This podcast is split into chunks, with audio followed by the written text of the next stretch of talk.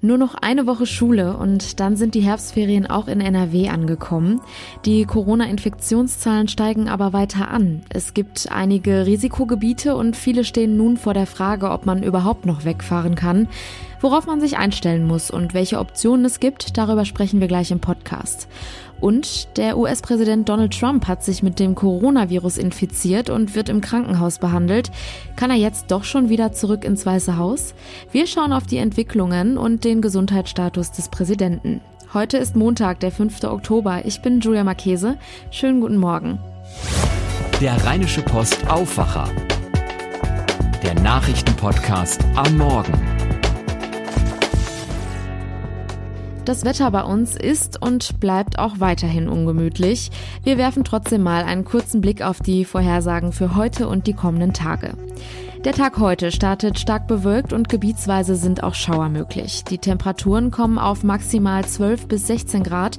Ab dem Nachmittag erreichen uns auch starke Windböen. Die ziehen sich dann auch bis in die Nacht. Dann ist auch zeitweise Regen drin bei Tiefstemperaturen zwischen 11 und 5 Grad. Der Deutsche Wetterdienst meldet auch für morgen schauerartigen Regen. Am Nachmittag sind dann sogar kurze Gewitter möglich. Die Höchstwerte liegen bei 12 bis 16 Grad. In der Nacht zum Mittwoch sind hier auch wieder starke Windböen möglich bei Tiefstwerten zwischen 10 und 6 Grad. Das Wetter am Mittwoch ist eigentlich fast identisch. Der Tag startet bewölkt und gebietsweise ist auch hier mit Schauern zu rechnen. Die Temperaturen steigen im Tagesverlauf auf 13 bis 16 Grad. Abends sind lokale Auflockerungen zu erwarten. In der Nacht zieht es sich dann aber wieder zu und es sind einzelne Schauer möglich bei Temperaturen zwischen 10 und 5 Grad. Bald ist es schon soweit und die Herbstferien sind da. In Hamburg, Hessen, Schleswig-Holstein und Mecklenburg-Vorpommern ist heute schon der erste Ferientag. Kommende Woche folgen etliche weitere Bundesländer. Auch Nordrhein-Westfalen ist dann dabei. Wie bei den Sommerferien auch, sind das dieses Jahr Corona-bedingt auch wieder Ferien der besonderen Art. Fährt man überhaupt weg oder bleibt man dieses Jahr dann doch einfach zu Hause? Es ist keine einfache Entscheidung. Wer aber doch kurz entschlossen in die Berge oder ans Meer will, der steht vor einigen Fragen. Wohin darf ich eigentlich gerade mit Blick auf die Risikogebiete und muss ich mich nach meinem Urlaub in Quarantäne begeben? Arne Beckmann berichtet für die Deutsche Presseagentur und hat für uns den Überblick. Mal eine ganz generelle Frage. Wohin kann man im Moment überhaupt noch relativ problemlos reisen? Ja, das ist gar nicht so leicht, da Länder zu finden, für die es weder eine Reisewarnung gibt, noch bei denen von einer Reise abgeraten wird. Von den etwa 200 Ländern dieser Welt bleiben nur noch etwas mehr als 10 übrig. Und wenn man dann noch guckt, welche davon dann beliebte Urlaubsziele sind, dann haben wir eine recht übersichtliche Liste. Ich habe mir die mal aufgeschrieben. Das sind Italien, Griechenland und Zypern. Okay, dann gibt's aber doch noch Länder, in denen einzelne Regionen noch keine Risikogebiete sind. Ja, in Österreich, in der Schweiz, Frankreich und der Türkei beispielsweise, da muss dann aber genau geschaut werden, wo es hingehen soll.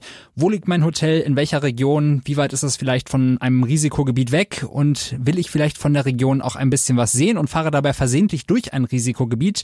Das sind alles Dinge, die die Planung in diesem Herbst etwas schwieriger machen als sonst. Nun ist eine Reisewarnung in ein Risikogebiet ja auch kein Verbot. Ja, das ist richtig. In erster Linie soll das eine abschreckende Wirkung haben und ich denke, da werden auch viele von dieser Quarantäneregelung abgeschreckt. Man muss sich ja nach seiner Reise in ein Risikogebiet isolieren, bis ein negatives Corona-Testergebnis vorliegt und das muss man selber zahlen. Das Angebot dieser Gratistests bei Rückkehr ist vorbei und zum 15. Oktober steht noch eine weitere Änderung an. Ab dann müssen Reiserückkehrer mindestens fünf Tage in Quarantäne und erst danach können sie sich dann mit einem Test freitesten testen quasi. Gibt es eine Möglichkeit zu gucken, wie wahrscheinlich es ist, dass mein Reiseziel zum Risikogebiet werden könnte? Ja, so richtig gut lässt sich das natürlich nicht vorhersagen, wie sich die Corona-Fallzahlen vor Ort entwickeln.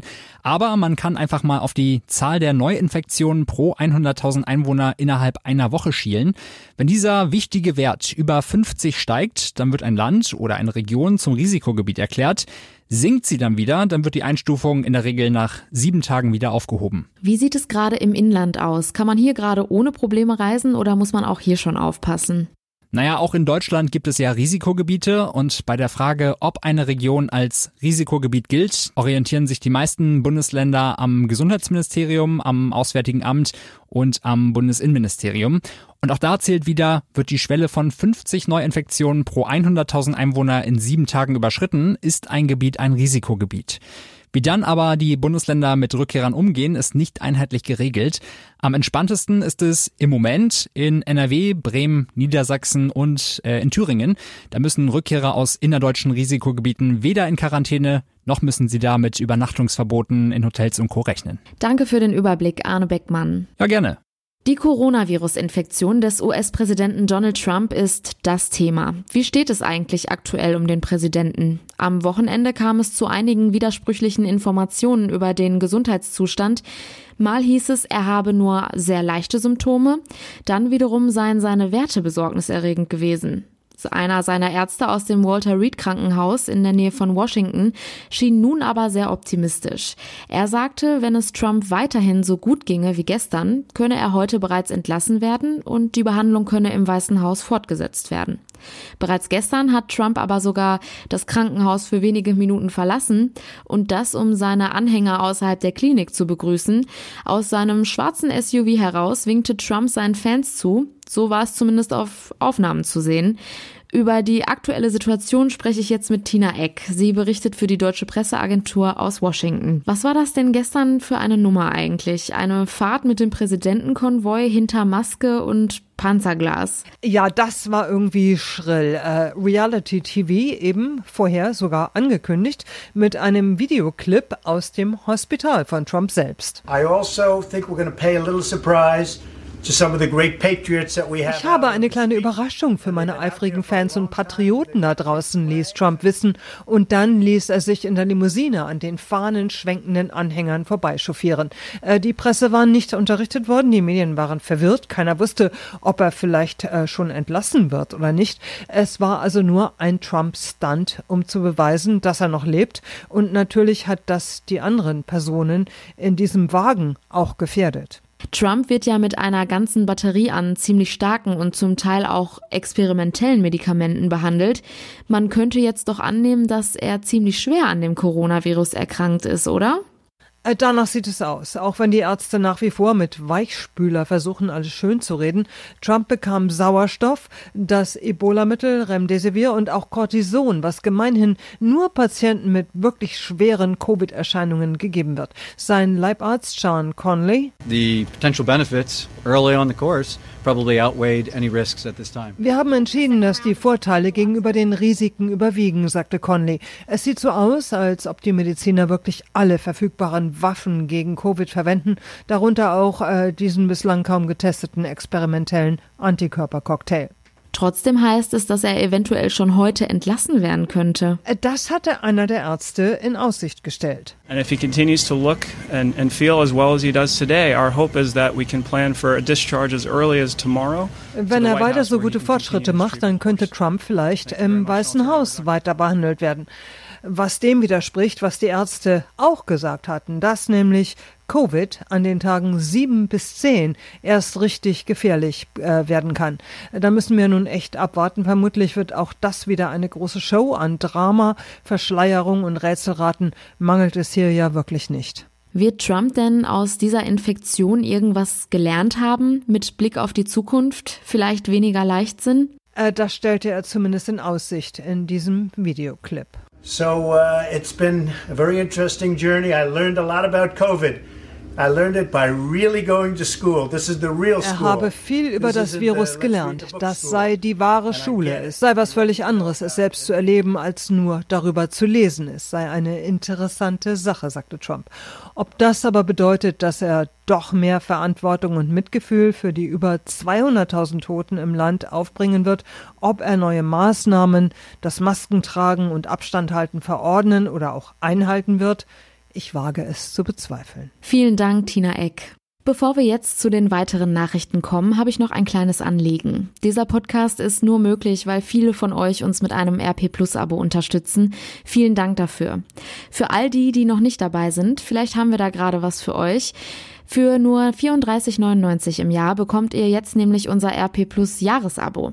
Alle Infos dazu findet ihr auf rp-online.de slash abo-aufwacher. Schauen wir jetzt noch auf die Themen, die heute wichtig werden. In Alten- und Pflegeheimen sollen ab dem 15. Oktober flächendeckende Corona-Tests durchgeführt werden. Ziel ist es, Bewohner, Personal und auch die Besucher besser vor dem Virus schützen zu können. Ähnliche Regelungen sind auch für Krankenhäuser, Arztpraxen und für ambulante Pflegedienste vorgesehen. Das geht aus einem der deutschen Presseagentur vorliegenden Entwurf für eine neue Testverordnung hervor, den Bundesgesundheitsminister Jens Spahn herausgebracht hat. Kurz vor den Herbstferien droht das NRW-Schulministerium Lehrern künftig mit Gehaltskürzungen. Sie sind dazu verpflichtet, bei einer Urlaubsreise in ein Corona-Risikogebiet die danach fällige Quarantäne bis zum Ende der Herbstferien abgeschlossen zu haben. Private Reisen dürfen nicht untersagt werden, allerdings könne es bei entsprechender Rückkehr Dienst- oder arbeitsrechtliche Konsequenzen geben, hieß es in einem Schreiben des Ministeriums. Auch bei unentschuldigten Fernbleiben vom Dienst könnten demnach künftig künftig Bezüge gestrichen werden. Durch abgesagte Weihnachtsfeiern wegen der Corona-Pandemie drohen der Gastronomie in NRW deutliche Umsatzrückgänge. Nach einer stichprobenartigen Umfrage bei Gastwirten und Caterern fallen demnach 80 bis 90 Prozent der geplanten Feiern aus. Das teilte der DEHOGA NRW-Sprecher Thorsten Hellwig der DPA mit. In NRW sind über 44.000 Gaststätten davon betroffen, darunter 5.200 Kantinen und Caterer. Es handele sich dabei um Verluste in Millionenhöhe.